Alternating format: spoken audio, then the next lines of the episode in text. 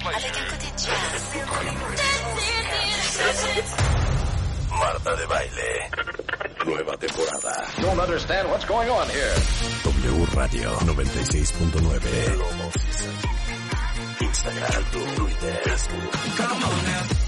Más invitados, más alegrías, los mejores especialistas. El día mágico es hoy. No te lances a actuar sintonizar. ¿Cuál es el antídoto de la tristeza? La esperanza. Marta de baile en W. Global Season. W. Marta de baile en W. Nueva temporada 2021. Estamos donde estés. Luli Pesqueira, coordinadora para clima y energía del World Wildlife Fund, tiene una maestría y doctorado en desarrollo sostenible por la Universidad eh, Utrecht en los Países Bajos y ella nos va a explicar por qué México se está calentando más que el resto del planeta. Luli, ¿cómo estás? Hola Marta, muy bien, gracias. Hola Rebeca, buenos días. Oye, O sea, pues no- eh, eh, ¿eso explica el calor infernal que está haciendo ahorita? así es. No sé si estemos eh, más calientes que el resto del planeta. Eh, yo creo que México sí está más caliente que nunca y en general el planeta va calentándose también, ¿no? Y este, y, y eso nos preocupa porque ahorita que hablabas de los perros, no, así como pensamos en nuestras mascotas, imagínate todos los animales, ¿no? Todos los animales, las personas, los daños que podemos sufrir por este eh, incremento en la temperatura. No solo eh, son los golpes de calor, como dices, sino eso además se traduce en, puede ser enfermedades cardiovasculares, respiratorias, problemas de asma, ¿no? Entonces, este, el cambio climático es algo que ya está aquí, ¿no? Muchas veces nos me preguntan cuándo inició el cambio climático, cuándo para el cambio climático. Este es un fenómeno que se viene dando desde siempre, ¿no? La, la temperatura en el mundo va cambiando y tiene unos ciclos naturales, pero ya la evidencia es innegable que las acciones humanas tienen una contribución y están acelerando los fenómenos que son naturales. Claro, déjame dar unos datos. Mira, la temperatura, y tú me vas corrigiendo, Ajá. Luli, la temperatura de México aumentó en 1.4 grados en 2020, en comparación con los 0.98 grados del resto del planeta. Esto nos coloca como el país que más gravemente está siendo impactado por el cambio climático. ¿Es correcto esto? Es correcto y esto se debe en parte a nuestra ubicación geográfica, ¿no? Que nos hace vulnerables. Estamos, tenemos dos océanos en cada lado, nos llegan todos los fenómenos meteorológicos como el niño, la niña, eh, el, este tema del vortex polar, que es un fenómeno también que no se había visto antes, ¿no? Es- se ve más en Estados Unidos y en Canadá, pero al final aumenta también a México. Y, y tenemos que, que preguntarnos realmente qué, qué podemos hacer y cómo nos vamos a adaptar, ¿no? Este calor ya está aquí y Ajá. ahora la pregunta es qué vamos a hacer, cómo construimos ciudades y, y nuestras mismas casas que nos permitan adaptarnos mejor. Claro. ¿Qué es lo que provoca este calentamiento? Danos así como un ejercicio o un escenario como para dummies para entender cómo va sucediendo este calentamiento. Mira, básicamente es como eh, lo, lo que hace que la Tierra se caliente es la emisión de gases de efecto invernadero, que hace como, se llaman así porque es como si fuera un invernadero, todos Ajá. hemos entrado y se siente mucho más caliente ahí, ¿no? Y le da esta humedad y este calor a las plantas para que crezcan. Entonces, la capa de la Tierra y el Sol hacen que, como no se refleja y no sale ese calor, se queda, ¿no? Dentro de la Tierra. Y entonces estamos nosotros como plantas de invernadero ahí eh, sufriendo este calor. Ahora, ¿qué es lo que podemos hacer y por qué? ¿Qué es lo que cambió? Que somos muchas personas versus Ajá. las que éramos hace 100 años. Y que también nuestra economía se ha complejizado y se ha automatizado y cada vez requerimos más combustibles fósiles para tener autos, casas, industria, aviones, desarrollo económico, edificios más grandes, ¿no? Eh, para comer más carne, mientras la gente va teniendo un mejor nivel de vida, come más carne, consume más electrónicos, ¿no? Y todo eso demanda energía. Y entonces eso lo que hace es que nosotros producimos más petróleo, más carbón, más combustibles para alimentar nuestra economía y es como si fuera un monstruo, ¿no? No tiene fin esta economía y se va alimentando, alimentando, pero al final esas, todas esas emisiones se quedan, ¿no? En este invernadero y nosotros estamos ahí adentro del invernadero. Entonces, em, por eso sentimos el calor, literalmente, ¿no? Se siente el calor, aumenta la temperatura, pero también esta temperatura aumenta, por ejemplo, en el océano em, y en lugares donde a lo mejor nosotros, como los, los polos, ¿no? Donde no hay tanta presencia humana, y esto disrumpe y afecta a los procesos naturales de la naturaleza. Y es lo que pone en riesgo nuestra propia existencia, porque si tenemos menos comida, por ejemplo, menos lluvia para producir esa comida, menos agua para tomar potable, pues eso directamente afecta a nuestra propia existencia.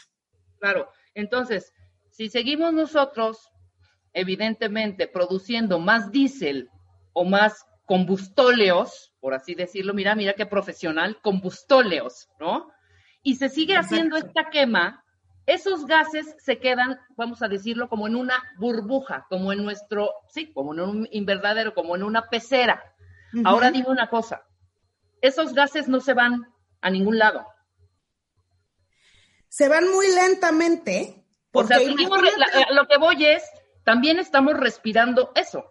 Claro, Estamos respirando eso y eso es lo que afecta, por ejemplo, sobre todo en las, en las ciudades como la Ciudad de México, en lugares donde hay refinerías como en Salamanca, como en Tula. O sea, todas esas partículas y esos gases ahí están suspendidos en el aire. Cuando vamos caminando en la Ciudad de México y nos estamos fumando literalmente todo lo que sale de los coches, de los camiones, ¿no? Este, todo eso entra en nuestros pulmones y se va quedando ahí y está comprobado que los niños y los ancianos, sobre todo, tienen muchos más problemas respiratorios en las ciudades que, por ejemplo, en el campo. Entonces, sí, nos estamos fumando todo. Claro. ¿Cómo nos va a afectar? A corto, mediano y largo plazo. Pues mira, esto es, siempre que hablamos de cambio climático, siento que hay como dos grupos de personas. Hay personas que se imaginan un cataclismo como que va a llegar un día y va a ser como tipo la película del día de mañana, ¿no? Donde llega una, glacia una nueva época de glaciación y todo pasa súper rápido y se extingue la naturaleza humana. O hay otro, otras personas que piensan que más bien estas cosas se van dando en, de forma gradual, casi imperceptible, porque vemos un huracán aquí, un tornado allá, un vortex polar, un tsunami, pero no conectamos los puntos entre todas esas cosas y que eso está sucediendo por este calentamiento, ¿no? Entonces, ¿qué es lo que va a pasar en el corto, mediano y largo plazo? Que vamos a ver más de estos desastres naturales, más olas de calor que van a matar gente, que van a acabar con cosechas, que van a acabar con especies. Va a haber más desastres naturales como tsunamis, como inundaciones, como eh, lluvias, y que van a afectar también a nuestras ciudades y a nuestras inversiones, porque tú imagínate cuánto cuesta para una ciudad recuperarse después de un tsunami, ¿no? Entonces, yo lo que creo es que vamos a ver más cosas de esas más seguido y eso va a tener un impacto en la economía. Y en no, bueno, también, y como lo que pasó en la Antártida, viste este descubrimiento del pedazo de hielo del tamaño de Londres, o sea, imagínense Londres ese es el pedazo de hielo que se desprendió de la Antártida, ¿no? Entonces, explícanos un poco ese fenómeno. Pues exacto, se va calentando si volvemos a pensar en este del invernadero, ¿no? Entonces se va calentando y donde milenariamente ha estado a unas temperaturas bajísimas y tenemos estos hielos que están ahí, ¿no? Este, desde hace miles de años y abajo de estos hielos son además eh, también capturan el carbono, entonces, no solo es importante, es como un bosque también. No solo es el hecho de que se haya desprendido este hielo porque bajaron las temperaturas, se derritió y se rompió, sino que además en cada una de esas cosas se libera más carbón. Si tú talas un bosque, igual, no es como que perdiste los árboles nada más y el hábitat de los pájaros y los jaguares y las mariposas monarcas, sino que además se libera un montón de carbono también a la atmósfera. Entonces eso hace que el problema del, del invernadero sea todavía más grande, ¿no? Entonces, por eso es tan importante conservar esos espacios naturales que son eh, sumideros de carbón, absorben, ¿no? Los árboles, las plantas, el hielo, el mar absorben el carbón. Y aquí lo que pasa es que el ritmo de absorción natural de la Tierra es más lento que nuestro ritmo de consumo de, de, de combustibles fósiles. Entonces, ¿cómo llegamos a un equilibrio? Esa es la pregunta de los 64 mil pesos. Sí, por supuesto que no hay océano que alcance si seguimos constantemente. Ahora, vemos que mundialmente se hacen 20 mil estrategias, hay proyectos, hay eh, organizaciones pro planeta, ¿no? Pero aquí los de pie, ¿qué podemos hacer? Porque tú, por ejemplo, yo te puedo decir, aquí está todo apagado, ¿sabes? O sea, solo se prende el, por ejemplo, el microondas a, través de un switch, pero cuando no se usa, se apaga, ¿no? O, eh, no sé, estas, eh, eh, estas como zapatas que son, que, tienen las clavijas para la, para la energía y que las mantienes en off. Esto sirve porque muchas veces, oye, eso es que eso, eso no, ni jala electricidad. Hombre, tu tele ni siquiera jala, o sea, ¿sabes? De pronto te empiezan como a criticar un poco estas pequeñas cosas desde, desde separar la basura, por ejemplo, desde ahí, ¿no? Sí. ¿Para qué las si llega el bot, si llega el, el, el, hombre del camión y las mete todo al mismo tiempo, ¿sabes? O sea, son una serie de cosas cuando uno trata de hacer algo por el planeta. De verdad, yo estoy súper consciente y creo que los chavitos ahorita están mucho más conscientes de, eh, cuidar el planeta y, lo, que les vamos a dejar además, ¿no? A ver, todas estas eh, cosas que hacemos funcionan, ¿no? O sea, a nivel calle, a nivel aquí abajo. Mira, todo, todo funciona porque todo contribuye a algo más grande, ¿no? Y si pensamos que para qué hago esto si solo soy yo, y un millón de personas piensan igual, pues ya tuvo un impacto más grande el dejar de hacer algo, ¿no? Entonces, todas, todas las acciones que podemos tomar a nivel individual son importantes, pero sí es cierto que ya la ciencia también, ¿no? Hemos hecho varios experimentos y estudios y hay, eh, podemos priorizar o eh, jerarquizar cuáles son las acciones que tienen mayor impacto. Entonces, si tú puedes hacer tres cambios de vida, pues es mejor que los hagas en las cosas que tienen más impacto que menos impacto, ¿no? Claro, Entonces, por ejemplo, hablando de las cinco cosas, cuatro cosas que tienen un gran impacto. El primero es dejar de usar el automóvil propio, ¿no? este, sustituir la mayor cantidad de traslados, ya sea por transporte público, bici, caminar, viajes en auto compartido, este, hacer ronda, eh, Uber Pool, lo que sea, ¿no? Eso realmente tiene un, un impacto grande porque los automóviles son una de las, ¿no? Por todo lo que hablábamos de la gasolina, etcétera, este, son una de las grandes fuentes contaminantes. La segunda relacionada tiene que ver con el, eliminar o disminuir los viajes en avión. O sea, por ejemplo, si vas a ir de Querétaro a México, pues mejor irte en automóvil que en, que en avión, ¿no? Ah. Si tienes que hacer siete viajes transatlánticos al año por tu trabajo, pues a lo mejor dos son indispensables y las otros cinco los puedes hacer reuniones virtuales, ¿no? Ahora esto ya va a ser la nueva forma de trabajo y creo que eso nos va a ayudar mucho. Eh, la tercera medida es utilizar energía de fuentes renovables y eso tiene que ver con poner paneles en nuestras casas, si se puede, y no todas las casas se puede, o elegir productos y servicios que estén producidos con energía, energía renovable. Y eso tiene, también nos los tienen que comunicar, ¿no? A los consumidores. Adoptar una dieta vegetariana o comer menos carne, pues ya es también una gran contribución. Y con menor impacto, pero también importantes, está lavar la ropa con agua fría y secarla al sol, reciclar lo que tú mencionabas y utilizar focos ahorradores de energía en todos los lugares, ¿no? Centros comerciales, casas, oficinas, este, ciudades, etcétera. Entonces, esas son las cosas que nosotros podemos hacer. Y yo, con que todos nosotros nos preguntemos todos los días, voy a salir de mi casa, necesito ir en automóvil, puedo llegar caminando, me voy en bici, pasa alguien por mí, ya, ¿no? Y podemos disminuir el uso del automóvil, podemos disminuir el consumo, nuestro consumo de carne, sobre todo de res, nuestro consumo de avión, de energía. Eso ya son grandes acciones. Y la última que creo que también es importante es que al final tenemos también que pensar en nuestro poder como ciudadanos, ¿no? Nosotros cada cierto tiempo votamos presidentes municipales, presidente del país, diputados, senadores, y creo que también elegir a políticos que tengan eh, estas consideraciones y que tengan una agenda, ¿no? Para poner a México en, la, en el camino correcto hacia luchar contra el cambio climático, pues es también una forma de tener una contribución muy importante. Nuestro voto vale mucho, ¿no?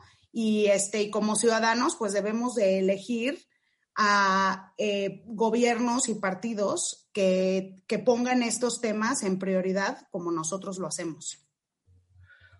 ¿Qué están haciendo ahorita últimamente ustedes como esta, como una organización pro vida, pro cambio climático, pro planeta?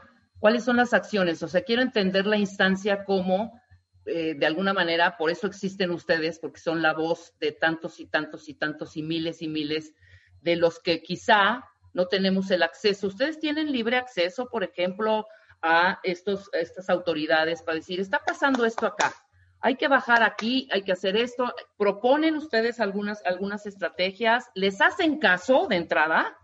¿Sabes? Porque bueno, o sea, al final no todo está para allá, no todo el gobierno nos los tiene que solucionar. Nosotros en estos pequeños cambios que nos has dicho, en estas cinco reglas básicas, que no es necesario que, que apliquemos todas, ¿no? O sea, no te tienes que hacer vegetariano ni viajar en avión, o sea, no renunciar a todas, pero sí ir haciendo estas, estos, eh, pasito a pasito, ir haciendo estos cambios, cada uno en particular, de tu casa hacia la banqueta, ¿no?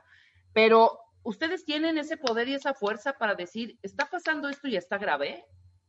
Pues sí, este, yo creo que no solos, ¿no? O sea, no es solo WWF, sino tenemos una fuerza colectiva en conjunto con otras organizaciones ambientales que, ayudamos a poner estos temas en la agenda y a traer esta información a la gente y a motivarlos a que tomen acciones. Y también trabajamos con empresas y con gobiernos y, no, no solo desde la parte de la crítica, porque criticar es muy fácil, ¿no? Pero más bien desde la parte de, de contribuir y de ayudar a diseñar políticas y productos y servicios que sean más verdes, por llamarlo de alguna manera. Entonces, eh, nosotros utilizamos varios caminos, algunas veces hacemos campañas, ¿no? Eh, para informar a la ciudadanía sobre ciertos temas, para informar a la gente que hace las políticas públicas. Eh, otro camino son grupos de trabajo, mesas, iniciativas multisectoriales donde tomamos temas complejos y tratamos ahí de organizar y de proponer, por ejemplo, certificaciones o nuevas mejores prácticas que se puedan adoptar a nivel de la industria o a nivel de las ciudades. Trabajamos con, ciudades movilizando también a actores, eh, por ejemplo, universidades, empresas pequeñas, eh, locales, ¿no? A buscar colectivamente soluciones para los problemas de cada ciudad. Entonces, nuestra perspectiva, si pudiera decir cómo nosotros abordamos el mundo, ¿no? Y estos problemas es desde cuatro pilares. El primero es proteger la tierra, eh, o sea, los ecosistemas y nuestro, el mundo como lo conocemos, ¿no? El segundo es restaurar, porque hay cosas que pues nos hemos eh, acabado en el camino, ¿no? Entonces hay que restaurar bosques, mares, especies, ciudades, hay que hacerlas más, este, más eficientes. El tercero es reducir, reducir todo, ¿no? Todo lo que consumimos, reducir nuestra huella energética, reducir los alimentos que desperdiciamos, reducir los plásticos que utilizamos. Y el último es apalancar y movilizar fondos ciudadanos, voluntad política, ¿no? Y poner a varias ciudades trabajando juntos, a México y otros países trabajando juntos. Entonces, digamos que esos son como los cuatro pilares en los que nosotros nos movemos y, que esperamos que, que, cada vez más ciudadanos se unan a nuestra causa a través, como decías tú, de estas, eh, ac- acciones que pueden tomar, ¿no? Que, que- que podemos tomar cada quien. No, y sobre todo acercarse también a ustedes, ¿no? ¿Cómo nos acercamos? ¿Cómo contactamos? ¿En dónde hablamos? ¿Qué- ¿Cómo escribimos? ¿Qué onda? ¿Qué hacemos para acercarnos y poder hacer una fuerza mucho más grande? Es que siento que nadie pel- pela, te lo juro que siento que nadie, Luli, está Uy. como preocupado ahorita por, esta, por esto. O sea, evidentemente estamos pasando ahorita en- precisamente en un, en un eh, proceso bastante crítico, bastante difícil, ¿no? Con todo este COVID y con todo este rollo eh, que traemos encima, ¿sabes? Pero aún sin COVID, no pelamos, ¿no? O sea, seguimos cometiendo los mismos errores pensando que siempre va a haber agua, que siempre vamos a respirar aire puro, que siempre vamos a abrir el grifo y va a caer gotas de agua. O sea, ¿sabes? Asumimos. Y que va, exacto, y que vamos a tener la salud también, eh, ¿no? Este, porque Claro. sí, porque nos las merecemos. Y justamente lo que dices tú es cierto y es, yo, yo también co- coincido contigo y siento que nadie pela y eso Ajá. me frustra mucho, ¿no? Y todos los días tengo que mo- automotivarme a seguir en este trabajo. Pero yo creo que si antes no pelábamos, debemos de tomar esto del COVID como una llamada de advertencia. O sea, esto es como tarjeta amarilla, ya sabes, si estuviéramos en un partido de fútbol. O sea, la Tierra ya nos sacó una tarjeta amarilla donde nos está mostrando cómo un fenómeno de esta naturaleza puede de verdad cambiar la forma en la que vivimos, ¿no? Nadie, nadie se hubiera imaginado si nos hubiéramos dicho, un año no vas a poder salir de tu casa, se va a cerrar todo, se va a morir tanta gente, un bicho desconocido que no sabes ni dónde está ni qué color es, ¿no? Obviamente cada vez vamos sabiendo más, pero al principio así era, ¿te acuerdas? Era, o sea, no sabíamos nada del bicho. Entonces, creo que hay varias lecciones que rescatar a partir de esto. Uno, ya está la tarjeta amarilla, ¿no? Y la tarjeta amarilla nos dice, pongan atención, ¿no? La vida es frágil, la salud es frágil y tenemos que estar pendiente de lo que pasa en nuestro entorno. Al final el COVID surgió por eh, malos manejos de especies naturales, porque los virus van brincando de una especie a otra y tradicionalmente no se espera que brinque, pero esto va mutando, ¿no? Y, y en parte es porque estamos todos más confinados, más acalorados y más este, sucios, ¿no? si no Claro. tenemos agua, como dices tú. Entonces, uno es la tarjeta amarilla. Dos, yo también lo que veo que me da esperanza es, hace 11 meses o 12 meses, hace un año no sabíamos nada de este bicho, pasaba en China y no era nuestro problema, ¿no? Entonces, segunda llamada de atención, lo que pasa en el Polo Norte y lo que pasa en el Amazonas y lo que pasa en Sonora, sí es nuestro problema, Claro. porque nos va a alcanzar, ¿no? Nos va a alcanzar. Pero si 12 meses después ya tenemos por lo menos tres vacunas que se están aplicando, que se desarrollaron en tiempo récord, que se movilizaron recursos millonarios para desarrollar estas vacunas y para hacer las investigaciones, para hacer las pruebas, todo lo que se ha hecho, y lo hicimos en 12 meses como humanidad, ¿no? Entonces, lo que yo veo aquí, lo que nos demuestra es que si nos pusiéramos las pilas y peláramos, como dices tú, en 12 meses podríamos tomar grandes acciones para frenar el cambio climático y para cambiar nuestra forma de vida. Y si no lo hacemos es porque no queremos y porque no ponemos atención. Estoy completamente de acuerdo contigo. Pues vamos a unirnos. Necesitan muchas manos, muchos cerebros y muchas personas más que se unan a ustedes a esta causa y empujar, que nos, nos unamos, que yo me considero, me considero ecológica, me considero cuidadora de mi pl- de planeta, pero siento que no, que, que, que- no que no avance, sino siento que me, o sea, me siento sola, punto, o sea, ¿sabes? Pero bueno, ¿en dónde los localizamos? ¿En dónde, en dónde los podemos, nos podemos tener contacto con ustedes, Luli? Internet, internet www.f.org.mx, Twitter, Facebook, eh, buscándonos también como WWF México. También están en las páginas de otros países si quieren ver. Tenemos una campaña increíble sobre el jaguar, protegiendo todo su corredor eh, migratorio en América Latina, nuestro rey jaguar, la mariposa monarca, este, y un montón de programas increíbles, además, obviamente, del de cambio climático, que es al que yo, donde yo estoy, en ese equipo, y este, y los invitamos a todos a acercarse, vengan a, conocer lo que hacemos y a, a, sumar, y como dice Rebeca, ya pelen.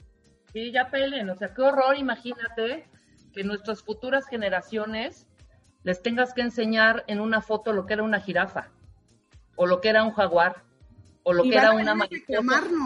Van a venir y nos van a decir, mamá, ¿tú viste una jirafa? Y yo no. Es como lo de los dinosaurios, ¿no? Pero más cerquita. Exactamente, más cerquita. Entonces hay que tener mucha conciencia. Luli, te agradezco muchísimo que hayas estado aquí con nosotros el día de hoy. Busquemos más temas para concientizar a la gente. Fíjate que tenemos un público bastante, bastante, bastante eh, inteligente y muy proactivo. Entonces, Animado, es lo que te iba a decir. Aquí hay tela de dónde cortar, entonces aprovechemos este espacio para empujar y para poder conservar nuestro planeta. Te agradezco enormemente. Gracias, Rebeca, gracias, Marta, y buen día a todos. Nosotros hacemos una pausa, cuenta bien, regresando. Ya está aquí Ernesto Ávila, nuestro médico veterinario zootecnista, como Marta le encanta decir. ¿Cómo proteger a mi perro de un golpe de calor? Y después Álvaro Gordoa, las inviolables reglas del juego de la imagen. Al regresar. Escucha todos nuestros contenidos en Amazon Music. Búscanos como Marta de Baile. Music. Music. Marta de Baile. Goes Global.